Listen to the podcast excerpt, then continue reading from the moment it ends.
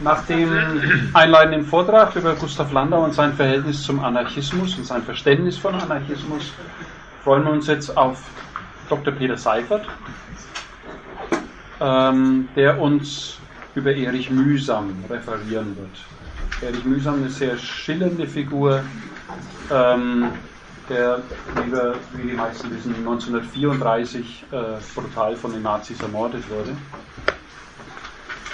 Gustav Landauer also noch 15 Jahre überlebte. Und äh, ganz unkompliziert wir, jetzt geht's los. Ja, Genossinnen und Kommilitonen und natürlich Genossen und Kommilitoninnen. Hoffentlich könnt ihr mit dem, was ich nun erzähle, auch etwas anfangen. Mein Vorredner ist ein ausgezeichneter Experte für Gustav Landauer und beschäftigt sich seit vielen Jahren intensiv mit ihm und mit seinem Werk. Ich hingegen habe erst kürzlich angefangen von und über mühsam zu lesen. Von seinen Werken kenne ich eigentlich nur das programmatische Pamphlet Die Befreiung der Gesellschaft vom Staat, auf das ich im zweiten Teil meines Vortrags vor allem eingehen werde.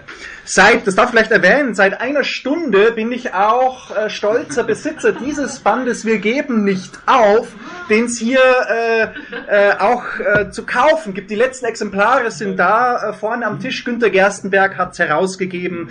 Äh, hiermit endet der Werbeblock. Von Mühsams Leben weiß ich nur aus zwei Biografien, die ich flugs für den heutigen Tag gelesen habe und äh, für dich, auf die ich äh, mich im ersten Teil des Vortrags stützen werde.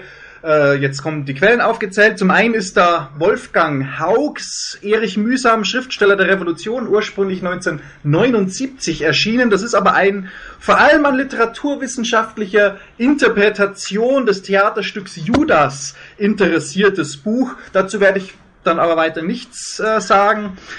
Äh, und zum anderen ist da Chris Hirtes Erich Mühsam eine Biografie, das ist ursprünglich 1985 erschienen, ein sehr detailliertes Werk, das aber dadurch auffällt, dass es Mühsams Ideen und Wirken vor allem dann zu loben weiß, wenn es eine gewisse Nähe zu den Kommunisten zeigt. Andernfalls wird Mühsam als ein Künstler dargestellt, der vor allem den innerfamiliären Konflikt mit seinem autoritären Vater aufarbeitet.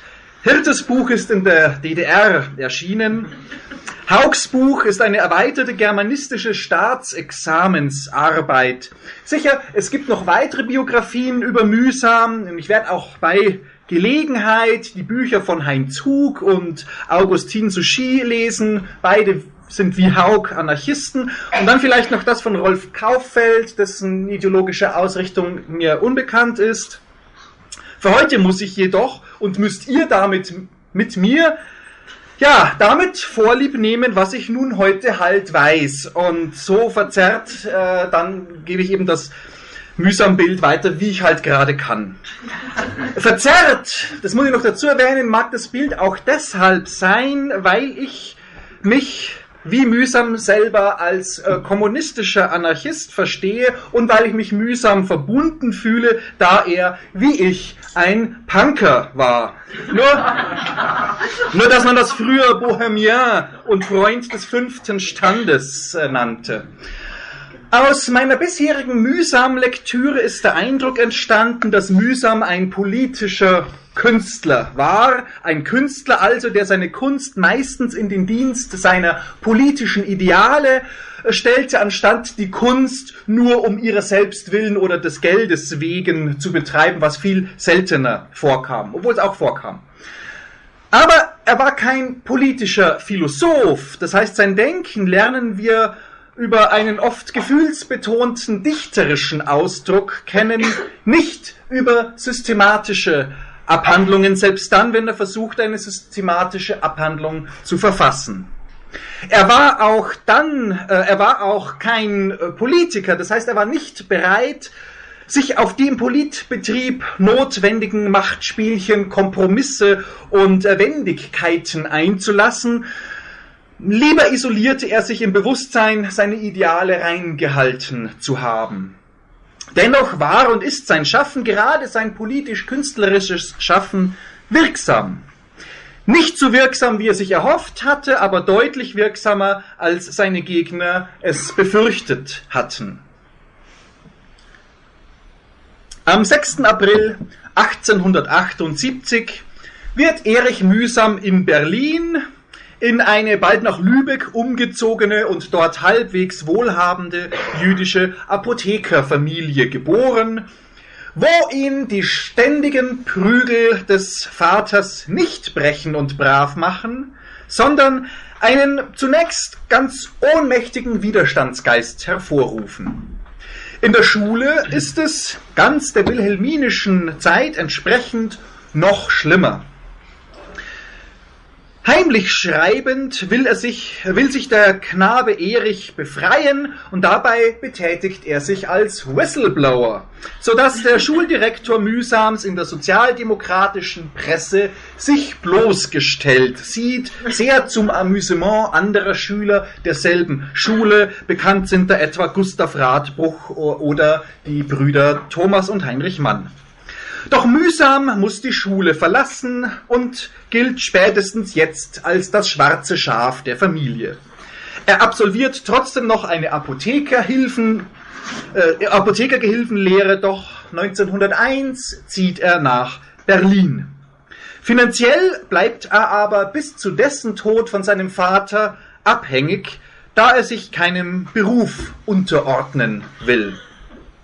Stattdessen wird er Kommunarde. Also ihr merkt schon, ich benutze jetzt ein bisschen moderne Begriffe für das, äh, was er getan hat.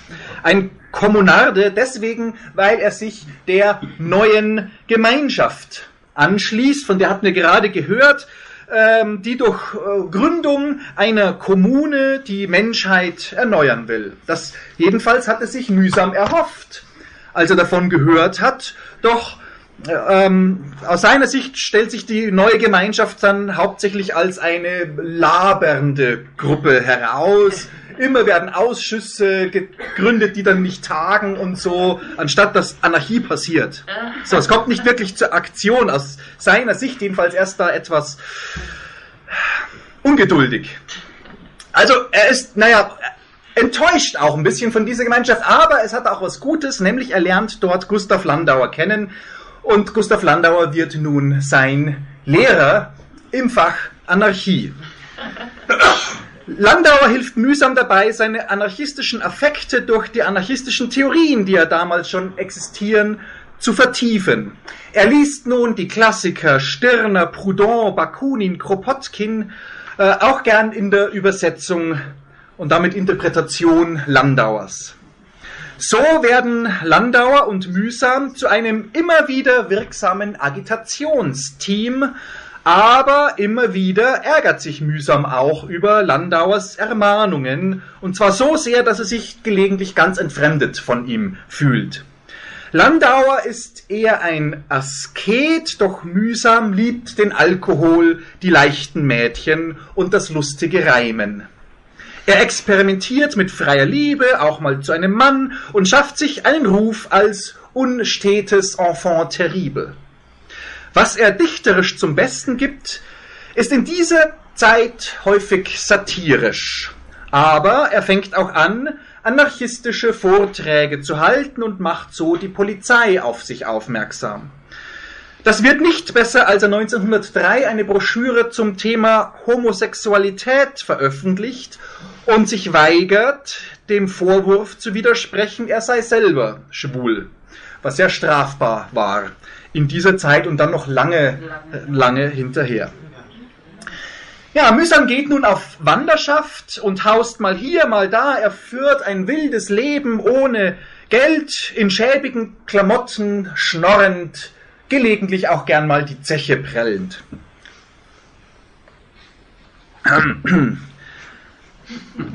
Ja, bei einer Vegetarierkolonie in Ascona, die sich Monte Veritar Berg der Wahrheit nennt, lässt er sich splitternackt abfotografieren. Ich habe eine ganze Reihe von mühsamen Fotos gefunden, aber das Foto habe ich komischerweise nicht äh, gefunden.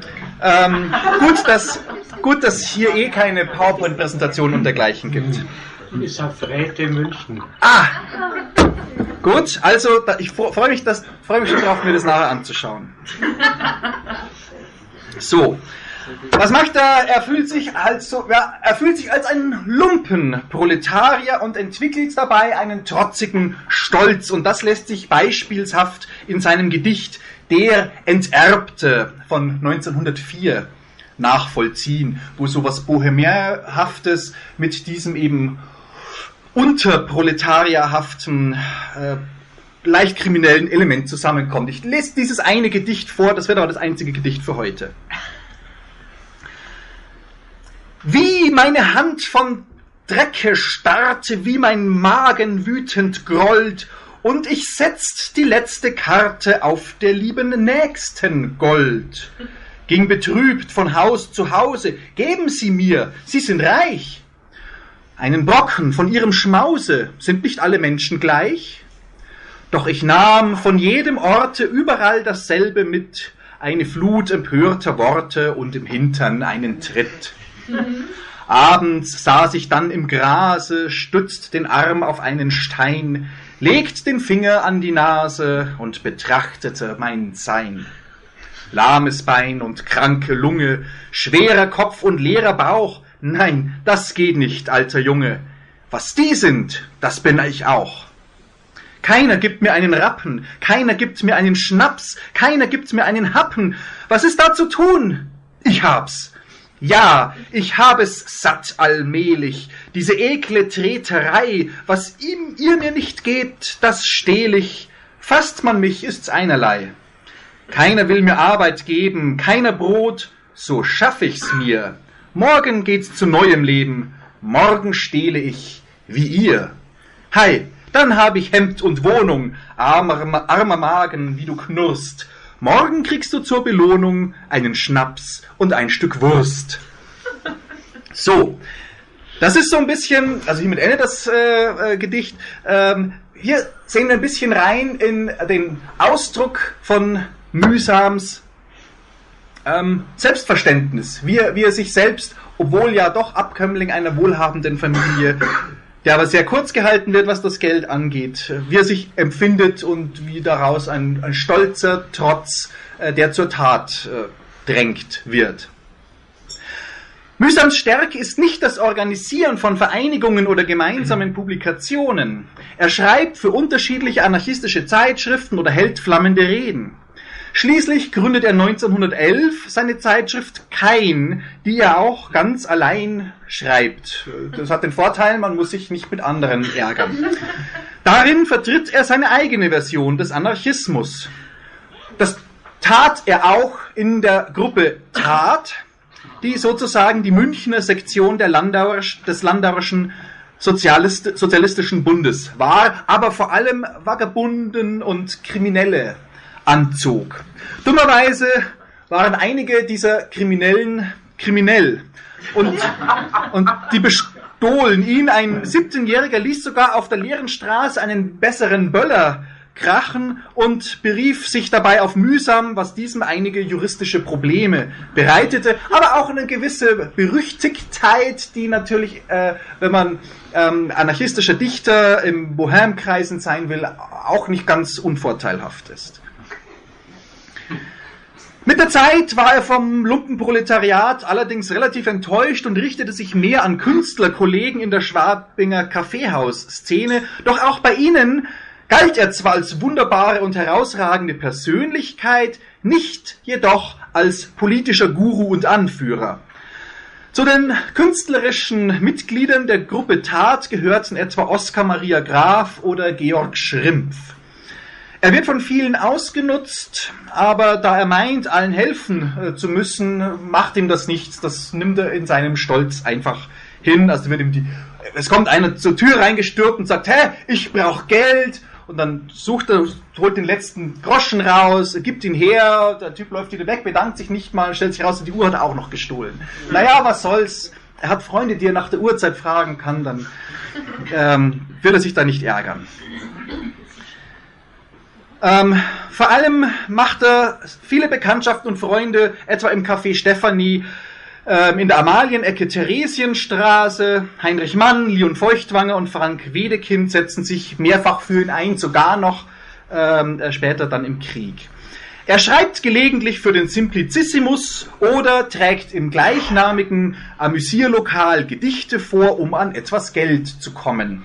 Oder dass er wenigstens Mittagessen, Abendessen bezahlt kriegt. Es ist nach wie vor ein unstetes Leben, aber mühsam fühlt sich augenscheinlich wohl, nur dass er eben nicht die Revolution herbeischreiben kann. Das wurmt ihn. Und dann wird alles noch viel schlimmer. Der Erste Weltkrieg bricht aus. Mühsam stellt seinen Kein ein. Er fühlt sich als Antimilitarist, hat aber keine Möglichkeit, etwas zu tun. Viele seiner Künstlerkollegen waren urplötzlich kriegsbegeisterte Patrioten geworden. Hurra! sagen die. Er nicht. An wen soll er sich wenden? Mühsam zieht sich gewissermaßen erstmal irgendwie gezwungenermaßen ins Privatleben zurück. 1915 heiratet er Zenzel Elfinger, die ihm den Rest seines Lebens lang treu bleibt, obwohl er es gewissermaßen für seine anarchistische Aufgabe hält, auch weiterhin der freien Liebe zu frönen oder sagen wir mal einseitige Polyamorie. Ja, der eine weiß davon, die andere nicht, oder sie weiß davon, ist auch nicht begeistert. Eine offene Beziehung, ja, also so zumindest insofern offen, als er halt tut, worauf er Lust hat. Die Sozialdemokraten hat er schon lange verabscheut, er hielt sie so schlimm wie die Polizei. Und das ist aus dem Munde eines Anarchisten natürlich einer der schrecklichsten Flüche. Nun sieht er, dass es in der SPD offensichtlich drei Fraktionen gibt. Die Rechten, die Zentristen und die Spartakus-Gruppe. Letztere ist auch gegen den Krieg, doch sie wollen von mühsam nichts wissen. Mühsam bemüht sich vor allem ab der zweiten Hälfte des Weltkriegs um Kontakte mit den Zentristen, deren Münchner Galionsfigur Kurt Eisner ist, und zu den Spartakisten, die es aber in München gar nicht gibt. Das heißt, er schreibt Briefe nach Berlin. Beim Ausbruch der Oktoberrevolution im November 1917 merkt Mühsam, dass er nicht auf derselben Seite wie Eisner steht, denn während Eisner mit den Menschewiki Kerenskis sympathisiert und eine repräsentative Demokratie anstrebt, glaubt äh, äh, Eisner, Eisner äh, mit ähm, Kerensky und Mühsam, der glaubt eben diesem eigentlich anarchistischen Slogan, alle Macht den Räten, den die Bolschewiki Lenins erfolgreich einsetzen, um zu gewinnen. Mühsam versucht die Münchner USPD, wie die zentristische Fraktion der SPD sich nun nennt, in seinem Sinne zu radikalisieren, erhält bei denen aber Hausverbot. Nun hält ihn nichts mehr. Er beginnt direkt und auf eigene Faust Arbeiter und Arbeiterinnen für die Revolution zu agitieren. Damit gehört er zu den aktivsten Vorbereitern des großen Streiks vom Januar 1918. Während des Streiks wird Eisner verhaftet, mühsam jedoch nicht. Man weiß nicht genau warum.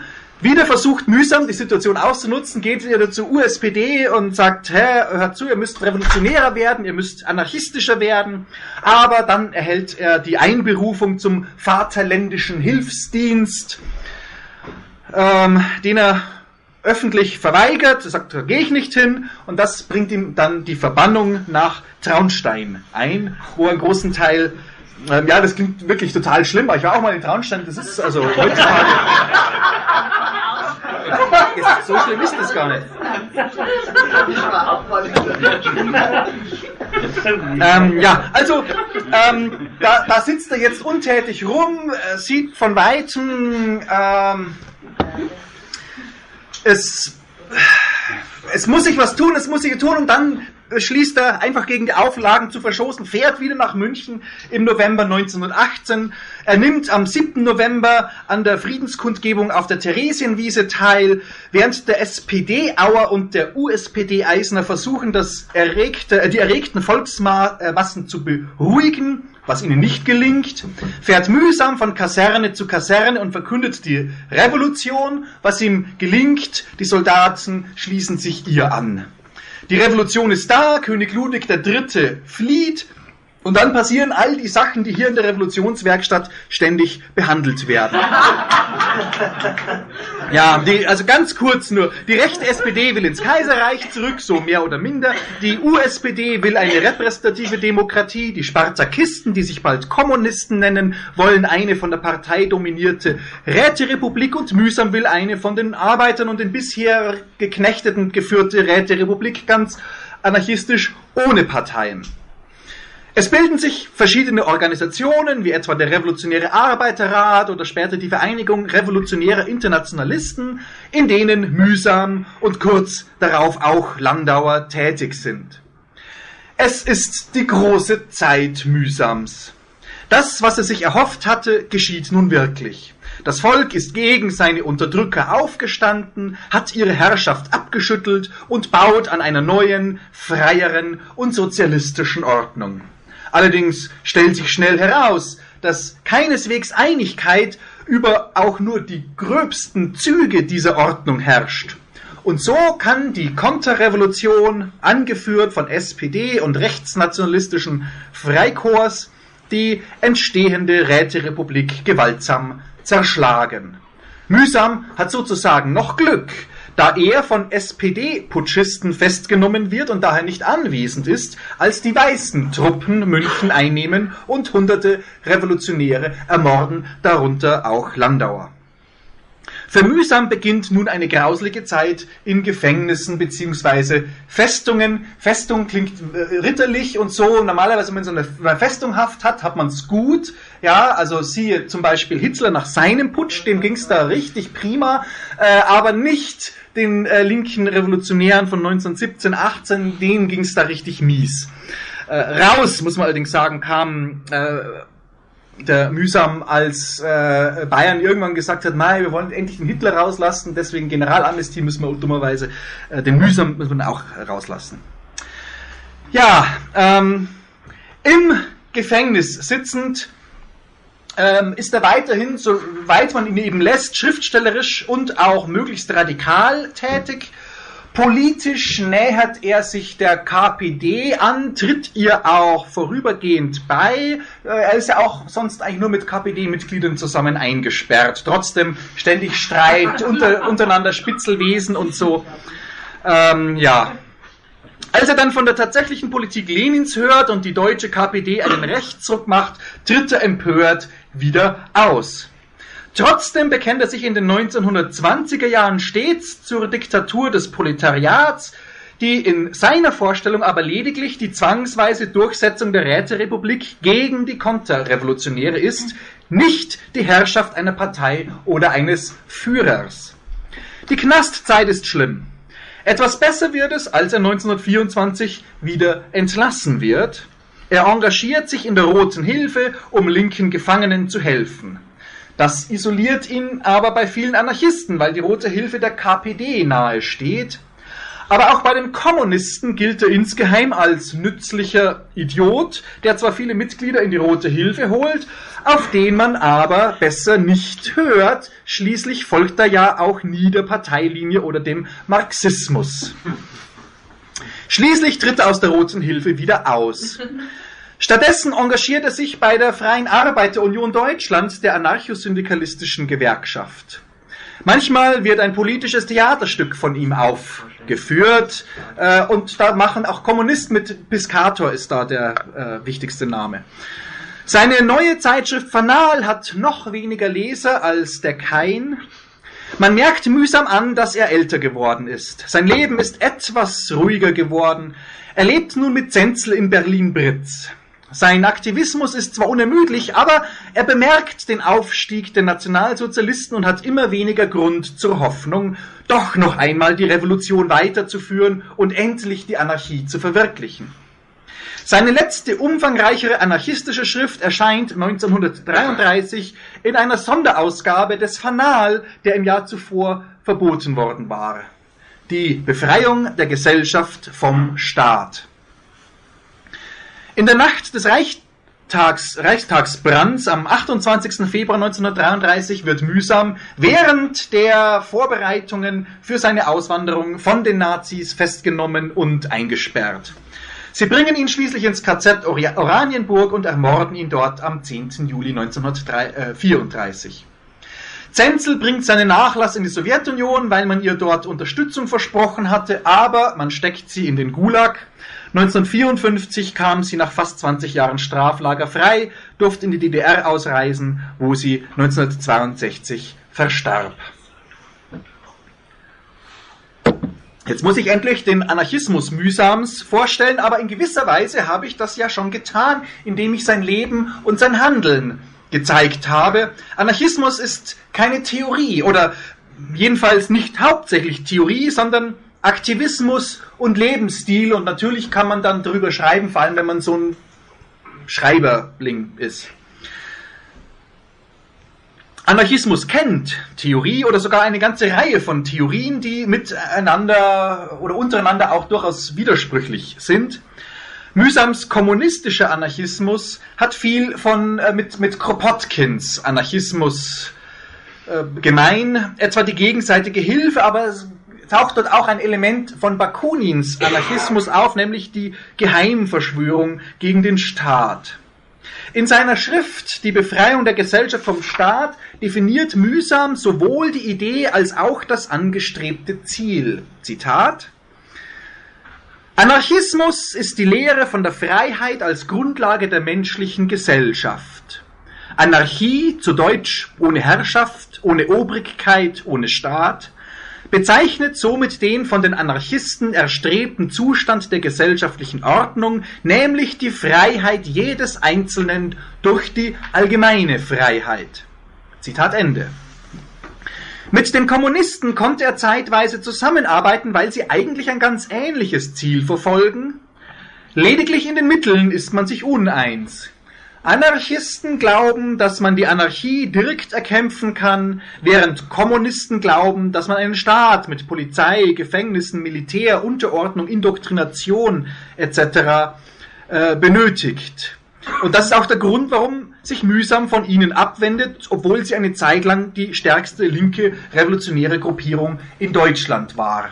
Ich darf da kurz, kurz dazwischen erwähnen, dass wenn Sie oder wenn ihr dieses ähm, äh, Werk äh, mal lest, die Befreiung der Gesellschaft vom Staat, dann wird euch auffallen, dass es äußerst langatmig geschrieben ist. Vor allem liegt mühsam Wert darauf, lange Sätze zu formulieren, also so eine äh, äh Sechs-Punkt-Schrift äh, gedruckt, ich habe ein Faximile äh, gelesen, äh, da kämpft man sich ganz schön lange durch und es ist genauso anstrengend, als würde man äh, Marxens Kapital lesen, aber es setzt viel mehr auf das Gefühl. Also er, er, er betont, wie er selber äh, sich sozusagen entfremdet fühlt und daraus entsteht ein innerer Drang, der menschlich ist und äh, dazu benötigt er eben keine Parteien und keine Organisation und nichts, was ihm hilft. Er sagt, Anarchismus, das ist das, was aus dem Menschen, dem anarchistischen Menschen sowieso rausdrängt. Und er kann irgendwie gar nicht verstehen, dass es bei anderen dieses ja, Duckmäusertum oder auch diese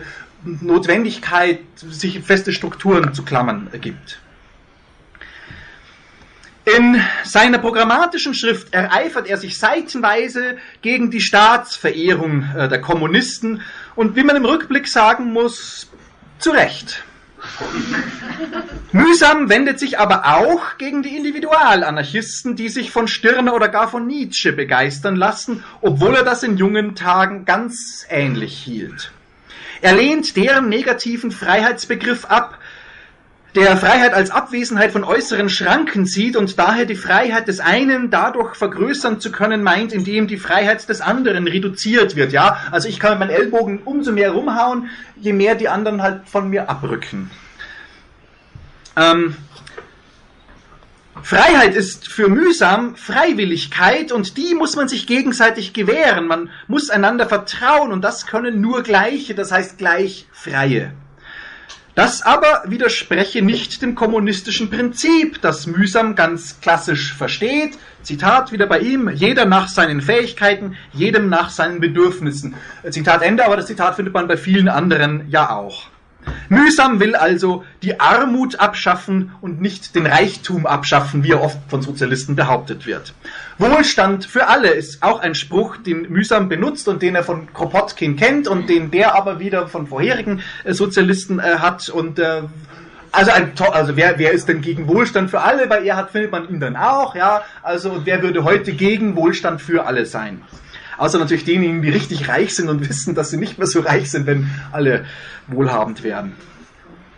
Zurück zu Mühsam. Sein Menschenbild ist sozial. Er hält den Menschen für ein Gesellschaftswesen. Moralische Gefühle seien ihm zwar angeboren, dem Menschen, so wie die Fähigkeit zu gehen, aber sie müsse erst entwickelt werden, eben genau wie das Gehen. Das Machtstreben hingegen sei dem Menschen nicht angeboren, sondern ähm, sondern historisch aus der Spaltung der Gesellschaft in Klassen entstanden. Deshalb müsse der Kapitalismus als Klassengesellschaft zerschlagen werden. Anarchismus ist für mühsam Klassenkampf. Da unterscheidet er sich auch von seinem äh, Lehrer äh, Landauer. Dieser Klassenkampf richtet sich gegen den Kapitalismus, weil sich der Kapitalismus gegen die Solidarität zwischen den Menschen richtet und die wenigen auf Kosten der vielen privilegiert. Der Klassenkampf kann aber nicht ein Kampf nur gegen den Kapitalismus sein, ohne ähm, andere Unterdrückungsmechanismen und Hierarchien anzugreifen. Mühsam entwickelt so etwas wie eine frühe Intersektionalitätstheorie, der zufolge die Unterdrückung viele verschiedene einander überlappende Formen annehmen kann. So kritisiert er neben dem Kapitalismus vor allem den Staat, und zwar unabhängig von der Staatsform. Er kritisiert die Familie als Keimzelle der Autorität, vor allem die Befehlsgewalt des Vaters, aber auch die Ehe als Besitzverhältnis. In sechs Dingen, im Bereich der Erotik oder im Gebrauch der Lüste, äh, sollte alles zwischen zustimmenden Erwachsenen erlaubt sein. Sexuell unsittlich ist für mühsam nur die Einmischung in das, was andere gern und freiwillig miteinander machen. Er kritisiert den Gottesglauben als Grundlage von Hierarchien. Das kommt jetzt wieder von Bakunin. Er kritisiert den Nationalismus, der den Staat erhöht und Fremde erniedrigt und damit kritisiert er auch den Rassismus. Und ich könnte mir vorstellen, dass er das von, von Rocker hat, äh, einem äh, Freund von ihm, der dazu eben ein wichtiges Werk geschrieben hat. Das man hier auch kaufen kann, richtig? Äh, ja. Kaufen, kaufen, kaufen. Schon wieder Reklame, schrecklich. Sogar in den anarchistischen Vorträgen. Gegen das alles, auch gegen die Reklame, glaube ich, soll die Revolution helfen. Die Revolution muss vorbereitet werden durch Werbung. Ach, jetzt steht's da ja. Werbung, allerdings für die Revolution, Selbsterziehung und Kampf. All das hat Mühsam auch in seinem Leben praktiziert. Die Revolution ist nicht nur politisch, es genügt also nicht, die Regierung zu stürzen, sie ist auch sozial. Das heißt, es müssen sich die gesellschaftlichen Weisen des Zusammenlebens grundsätzlich ändern. Und das ist ein langwieriger Vorgang. Als Kampfmittel der Revolution soll mühsam zufolge alles verwendet werden, was funktioniert. Vor allem direkte Aktionen wie Streik, Sabotage, Pfusch, Boykott äh, und so weiter und eben weniger äh, Dinge, die nicht direkt helfen, wie parlamentarische Ausschussarbeit oder dergleichen mehr. Mit Ausschüssen hat das nicht. Mühsam gehört zu den Anarchisten, die auch Gewalt als Kampfform nicht ablehnen. Heutzutage wäre das unter Anarchisten eine Minderheitenposition, weil derzeit die, wie wir sagen, Graswurzel-Pazifisten so ähm, die häufigsten, äh, allerdings doch nicht die einzigen sind. Das mühsam ähm, aber die Wahl offen lässt, ob man nun äh, zu Gewalttaten schreitet oder nicht. Also das Unterscheidungskriterium ist für ihn nicht, ach, die armen Opfer oder irgendwas Moralisches, sondern einfach der Erfolg. Wenn es was bringt, warum nicht Kaiserin Sissi abstechen, dummerweise es hat nichts gebracht, deswegen war es falsch. Aber nur deswegen, nicht weil es prinzipiell falsch wäre, äh, Könige und Kaiser ähm, umzubringen. So, ähm, also die Wahl wird einem offen gelassen und das entspricht in etwa der heutigen äh, Vielfalt der Taktiken, ohne die große Bündnisse gar nicht möglich wären. Ob sich Anarchisten organisieren sollen oder nicht, das hängt ebenso wie die Wahl der Kampfformen von individuellen Präferenzen der Anarchisten ab. Wer will, kann es machen, aber darf die anderen eben nicht auch dazu zwingen. Und das bedeutet praktisch, dass man keine hierarchischen Massenorganisationen gründen kann, sondern auf eine föderalistische, von unten organisierte Struktur setzen muss, wenn überhaupt. Damit ist die Organisationsform der kämpfenden Anarchisten analog zur angestrebten Gesellschaftsform. Man nennt das heute Präfiguration. Ein typisches Merkmal zeitgenössischer Anarchisten. Übrigens auch, dass es so nach so einem komischen Wort irgendwie äh, klingt. Eine Neuerfindung sozusagen. In Mühsams Sprache nennt sich der Föderalismus Rätesystem. Dass Anarchisten Räte wollen, kann als mühsams Beitrag zur Ideengeschichte des Anarchismus gelten. Er steht stets für alle Macht den Räten ein, obwohl ihm 1933 die Formulierung alles für alle durch alle lieber wäre. Er meint, das wäre, würde eigentlich das Gleiche bedeuten.